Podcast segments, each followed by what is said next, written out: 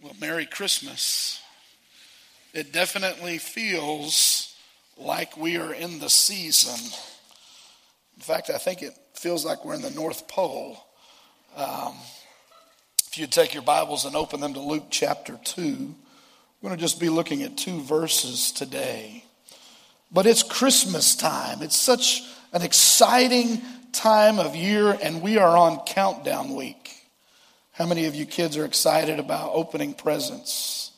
How many of you adults? There's an excitement and an anticipation, a joy uh, leading up to Christmas Day. How many of you have asked for a special gift this season? Now, come on, raise your hands. Adults, raise your hands. Okay, we're going to do a little, we're going to have a little fun this morning. On the count of three, I'm going to count one, two, three instead of three, two, one. One, two, three. Shout out what you're asking for for Christmas. Ready? I'm serious now. This is going to come into play later on in this message. So, so, so shout it out. One, two, three. That sounded awful. really couldn't understand what you were saying, but I know this most people want that special gift every Christmas season. There is always a series of these top gifts of the season. But unfortunately, there are these series of knockoff gifts. You've seen those knockoff gifts. There's not a lot of people that probably yelled that they wanted some knockoff gift. We like the real thing. We like the genuine. We like the authentic. How many of you remember Cabbage Patch Kids? 1983, biggest toy crisis of all time. this little baby doll, had yarn hair, and had a little birth certificate with it. And it was all the rage. I had two cousins that wanted these dolls, something awful. But there was there was a substitute that year. There was a knockoff that year. It's called the Pumpkin Patch Kid. How many of you have heard of Pumpkin Patch Kids? Not too many people. There were not a lot of little girls asking for the Pumpkin Patch Kid that year. In fact, if you got a Pumpkin Patch Kid, you would probably rather have not gotten it. You would have rather not even gotten a gift at all than receive that knockoff gift. In 1997, we had another phenomenon called Furby. How many of you have heard of Furby? Well, there were a lot of knockoffs that year. There was the Furbatino. How many of you asked for the Furbatino? How many of you asked for the Phoebe? Or the, this is a clever name, the Furbish. That was the trick to get, oh, I found one. No, it's the Furbish. Not a lot of people asking for that one. When I was about 12 years old, I asked for a Sony Walkman. How many of you remember the Sony Walkman? It was just like an iPod, wasn't it? It was a little cassette player that you wore on your hip, had headphones. But I'm going to tell you this you did not want to get the Sanyo Walkabout, okay? That was the knockoff. You didn't want the knockoff, you wanted the real thing. Man, how many of you have asked for a Yeti this Christmas. Okay, Yetis are the hot thing. Now, there are a lot of good knockoffs of Yetis. I can't take out a second mortgage to get a Yeti, so I would probably have to, to, to, take the knockoff. But we don't want the knockoff. We want the genuine, real thing. Now let's switch gears for just a second and let's, let's talk about spiritual things. Over 2,000 years ago, God brought us Jesus Christ, the Prince of Peace. He was the genuine article, it was the greatest gift that mankind has ever received.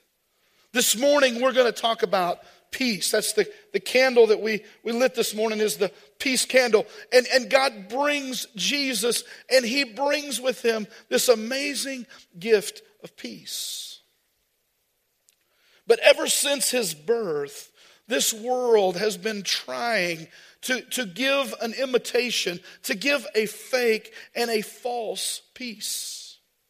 The world has even gone so far as to try to redefine what peace really is. I want to tell you this morning you cannot settle this Christmas season.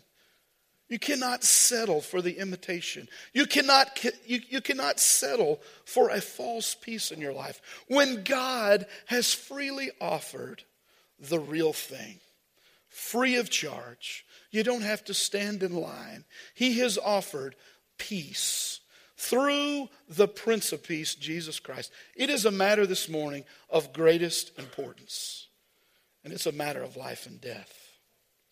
This morning, the title of our message is The Promise of True Peace. We're going to learn four things this morning.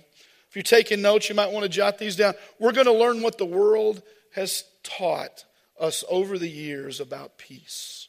We're going, we're going to learn that, that there are recipients of God's peace. We're going to learn what true biblical peace is, and we're going to learn what our response should be to this amazing peace. So let's jump right in. The world is obsessed with this idea of peace. And there are many, many definitions. Just like love, there are so many definitions of peace. And the world, um, you know, they like to put these definitions out there, they like to talk about them. One of the most popular definitions for peace is the absence of war. Okay? This is what I might call the hippie peace.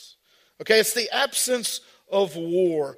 The world has said a, a world without war, that, that's what peace looks like. But interestingly, God never promises us anywhere in Scripture that this world will experience this worldwide absence of war. In fact, he says just the opposite. You know, the nation of Israel, it is said to them many times that they will be a warrior nation. They, in fact, will be at war and will have problems until the second coming of Christ. He never promised them a, a, a world without war. Even Christians. You know, Jesus didn't promise us that either. Listen to this Matthew chapter 10, verse 22 says, You will be hated by everyone because of my name.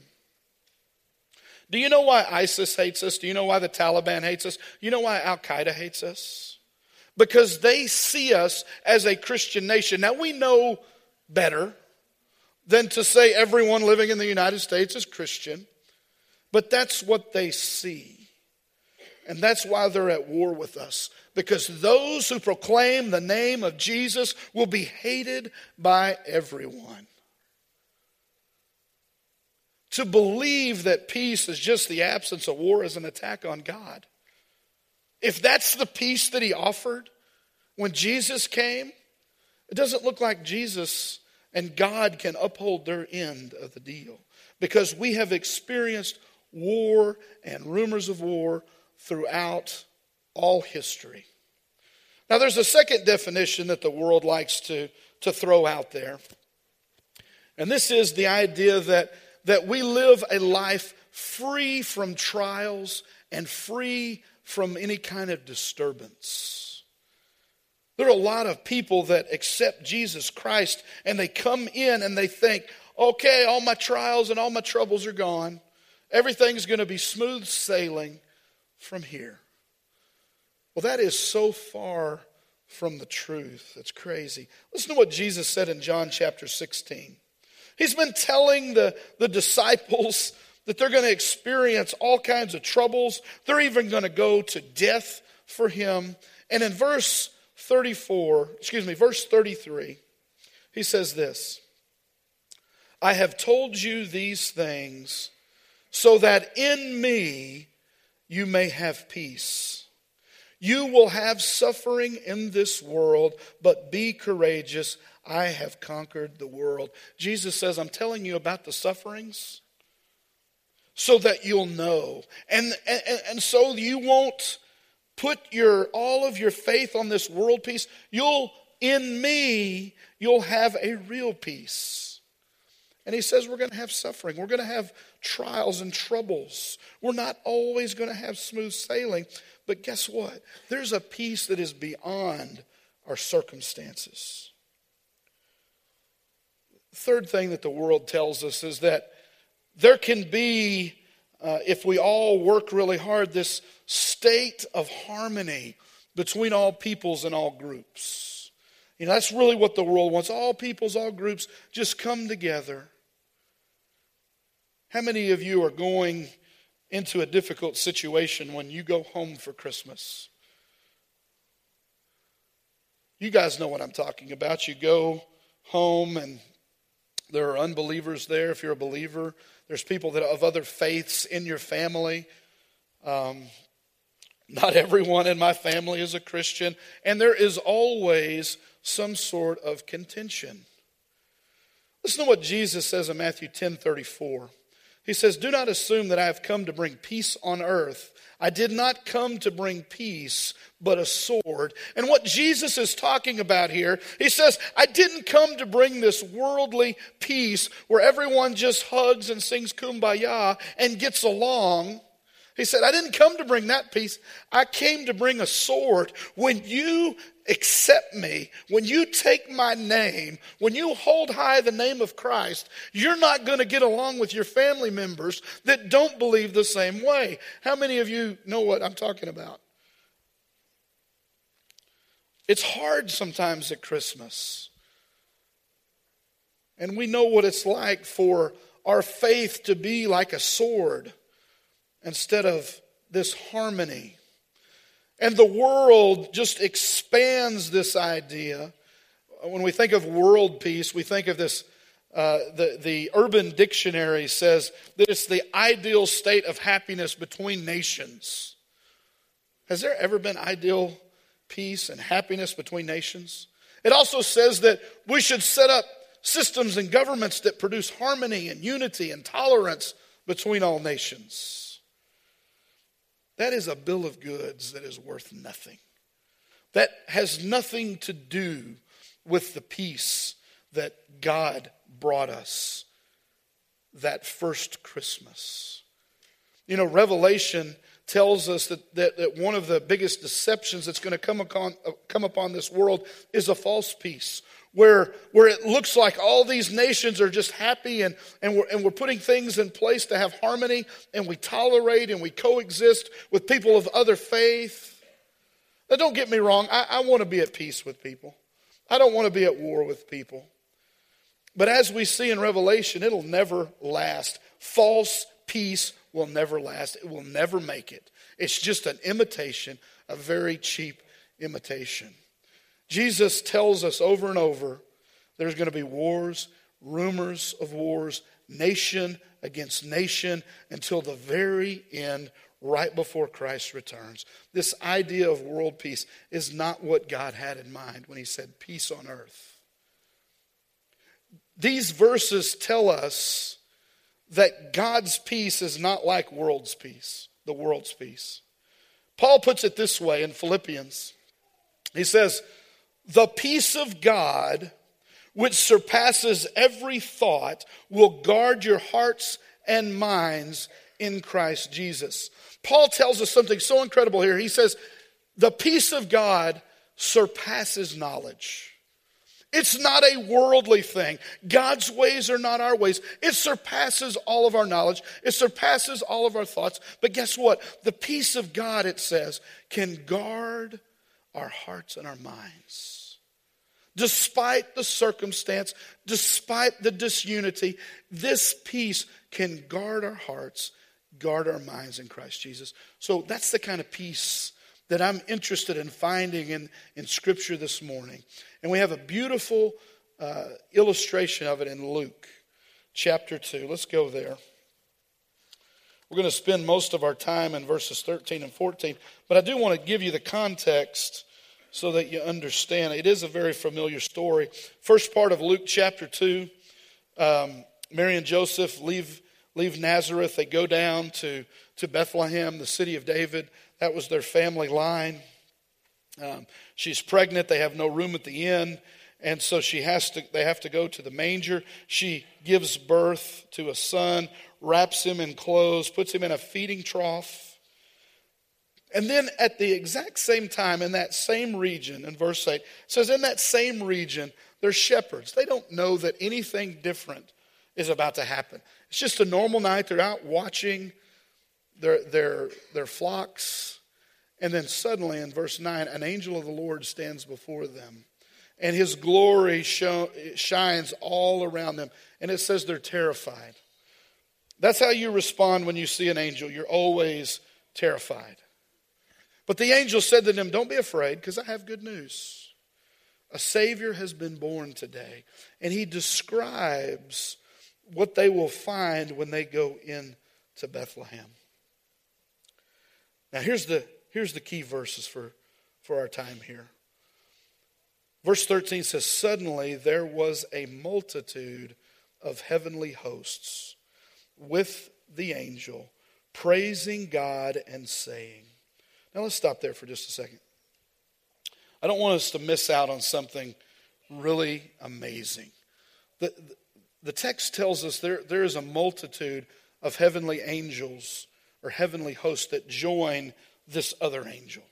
The other angel comes down, talks to him, and then boom, suddenly, this huge heavenly host shows up. Your translation may say myriad of myriads. Myriad in the Greek means 10,000. That's the highest number, or, that's the highest word number that they had at that time. So myriad of myriads is 10,000 times 10,000. That's as high as they could go. But, but, but the author is telling us there's a lot of angels here. And it's interesting because we have never seen this large of a group of angels praising God for a single event. Until many years later, when we get the book of Revelation. Revelation chapter 5, verses 11 through 12. John says, I looked and I heard the voice of many angels around the throne and the living creatures and the elders. The number of the angels, listen to this, was countless thousands plus thousands of thousands. And they said in a loud voice, The Lamb who was slaughtered is worthy to receive power and riches and wisdom and strength and honor and glory and blessing. So, two times in Scripture, do we have this huge multitude, this countless multitude show up to praise God? Let's think about what those two events are the birth of Christ, and then in Revelation, it is just moments before the Lord returns in his second coming. So we see these angels in the first coming and the second coming.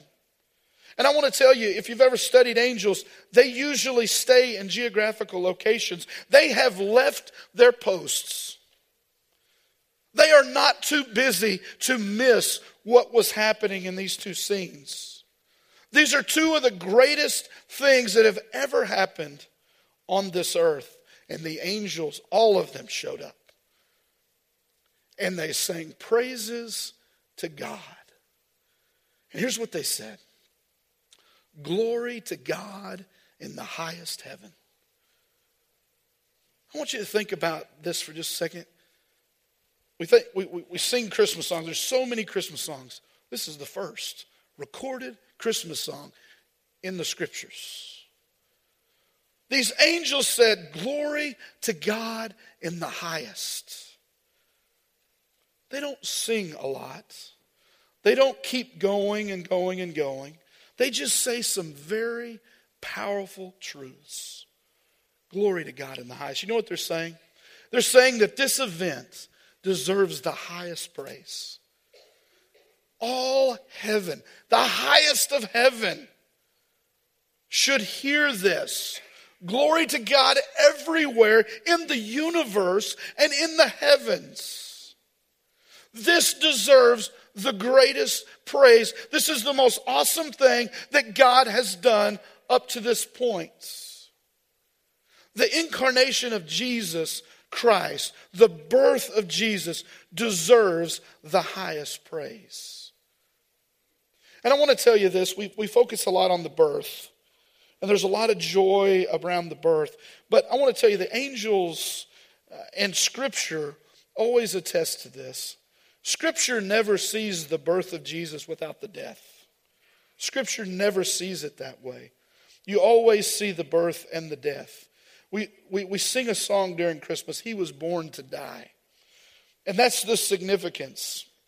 The angels understand that the promise of Jesus Christ was this was the beginning of the fulfillment. They understood that without the birth of Christ, you could not have the atoning blood of Christ. And so they say, Glory to God in the highest. This is the greatest thing that God has done. So, glory to God in the heavens. And then the focus shifts to earth because they have a line to say about the earth. They say, peace on earth. Peace on earth to people he favors. This is in the first Christmas song. And, and they're saying, because of this birth, the earth now has peace. Now, if you just read part of that verse, peace on earth, we see that a lot during the holidays. People put it in their windows peace on earth. We think that that is some kind of unconditional peace, no matter what. Okay? But if you continue to read the text, it says, This peace has a recipient. This peace is to people who God favors. Now, when we see this word favor and we think about God favoring one group over another, sometimes we get bothered by that. Okay? And so when I come to texts like this, I usually stop and I pause and I say, God, what does this mean? How does man have favor with God? How can man please God? Because we know what Scripture says. Even our righteous deeds are filthy rags to the Lord. How do we please God? How do we have favor with God? It's not as if God is just playing favorites, but the text, the scriptures tell us. Hebrews 11:6, one of the most important scriptures in our time today. But listen to this. Without faith, it is impossible to please God. Okay? Without faith, it is impossible to please God. How do you have favor with God? You have faith in who He is, you have faith in the Messiah that He sent. The recipients of peace must be those who have believed the gospel. They believe in the person and the work of Jesus Christ. His salvation was a gift, and the angels are proclaiming peace on earth to whoever has faith in what God has done. That's who God has favor on. People that display faith. Does that make sense? It's not this unconditional peace to everyone. There's a lot of people that are not experiencing the peace of God this holiday season. And it's because they have not displayed faith in Jesus Christ. So that is what that's that is who the recipients are. And we can't just read parts of verses and think it's just unconditional. I know that there's so many people that, that use this verse peace on earth. God, God meant for there to be peace everywhere. For God so loved the world. Oh, God loves this world. But you got to continue reading. Peace on earth to those he favors. God so loved the world that he gave his only son so that everyone who believes will not perish, but have everlasting life. So peace comes by believing the gospel message. Those are the recipients. Let's see what the Bible, how the Bible defines this peace. What is this peace? Well, Colossians 1 19 through 22 is probably the best passage of, Scripture to define what this peace is, okay, and gives us a real good working definition. Let's read this text starting in verse 19. It says, For God was pleased to have all of the fullness dwell in him, and through him to reconcile everything to himself by making peace through the blood of his cross, whether things on earth or things in heaven.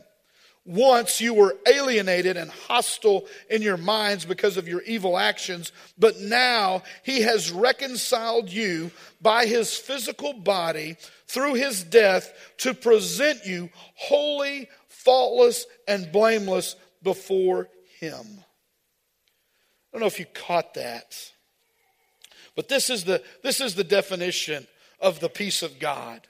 Jesus Christ, through the cross and through his blood, has reconciled, has made a peace, has reconciled you to God the Father.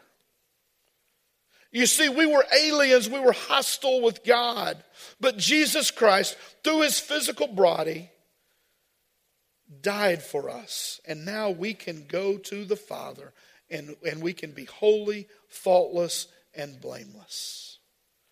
That is the peace of God. The fact that Jesus Christ, in his suffering, reconciled man to God. We sing it in Hark the Herald Angels Sing. Charles Wesley wrote that beautiful hymn.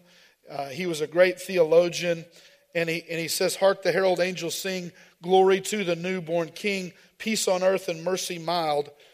Here's the theology God and sinners reconciled. That's what Jesus did. He reconciled us to God. So, peace is not the absence of war. It's not something that we work through through our government. The peace of God was Jesus Christ dying so that we had a way to be in a right relationship with God again. Romans 5 1 says this Therefore, since we have been declared righteous by faith, we have peace with God through our Lord Jesus Christ Something amazing happens when we have faith in Jesus Christ. Something so amazing. And that's what these angels were singing about. That when, when we accept Christ, we are declared righteous. We are justified. We have gone through the judge and the jury, and we have been declared righteous by faith. And through that faith, we have peace with God through our Lord Jesus Christ. This is not just a New Testament concept, we find it also in the Old Testament. Isaiah chapter 53. It says, He was pierced because of our transgressions, He was crushed for our iniquity. Punishment for our peace was on Him, and we were healed by His wounds. The reason that we have peace with God and the reason why Jesus came in a manger, he, he was promised to come, was so that all of the punishment that was due you and me would be placed on him. And that is the reason that we have access to peace. It's because all of the punishment was put on Jesus Christ. This war, or this world, has been uh, waging war against God for a long time. There has been a war since the fall of man. Man cannot exist in a sinful state in front of a holy God. Scripture says that men love darkness. We love our sin. Scripture says that we are enemies with God. And so there was a battle line drawn. God has the power to destroy us. God has the power to defeat us. But God is a God who keeps his promise. And way, way back when in Genesis, God promised Jesus Christ was coming. He promised Jesus Christ was coming. And so on this battlefield, God presented his son. And he says, My son is going to lay down his life on this field in front of everyone. And he's going to, he's going to be the substitute for what I should have done to you on this battlefield. And, and, and what's going to be the result of this is that you're going to have peace with me. There's going to be a peace treaty. And I'm going to show you my love when you deserve wrath. That's amazing. That's what, that's what the birth of Christ is, was meant to bring to us this wonderful peace between God and man.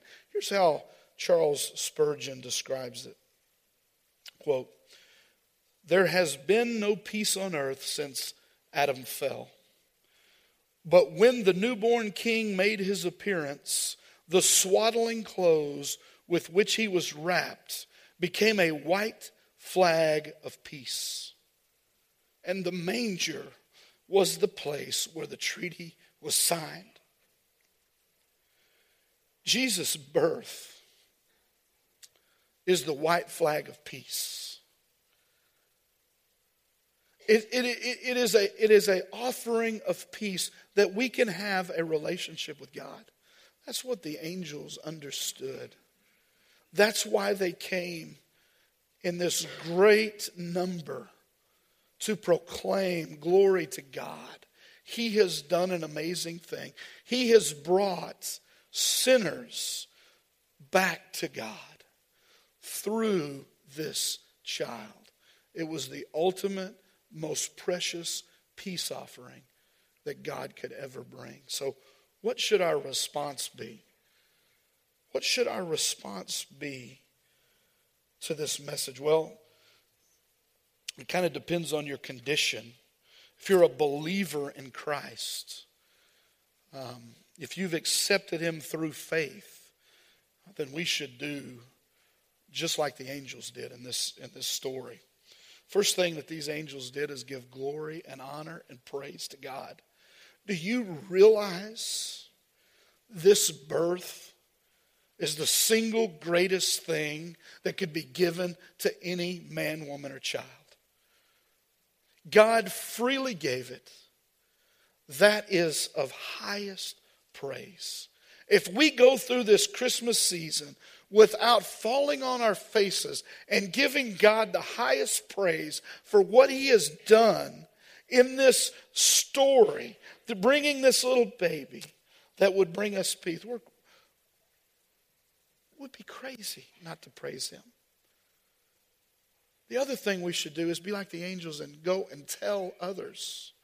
These angels came from all over the universe to be a part of this, to be a testimony to these shepherds. I want you to think about angels for just a second. They, they are not part of the salvation story. Jesus didn't die for angels, they are these selfless servants of Christ. And that kind of sounds familiar. That's what we're called to be selfless servants of Christ who are excited and passionate about this message. We are called to go out and to share this news with everyone. What an amazing thing it would be if, if, if churches could gather a, a large multitude and sing praises to God and tell people of the, of the great news of the child being born. That's what God wants us to do. That's how He wants us to respond to this message. And this morning, if you're not a believer, why would you not come to Christ? He has given you the greatest gift. And all you have to do is believe and have faith in what he has done.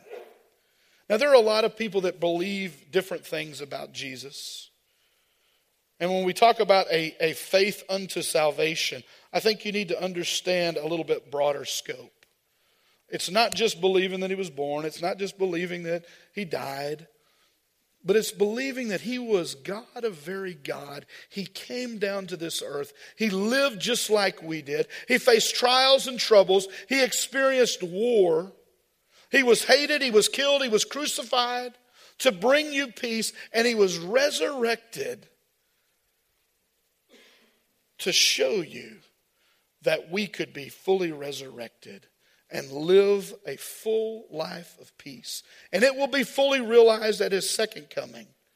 But as for now, all we have to do is have faith in him. He is our substitute. He is the real, genuine, authentic Prince of Peace. Respond to him this morning.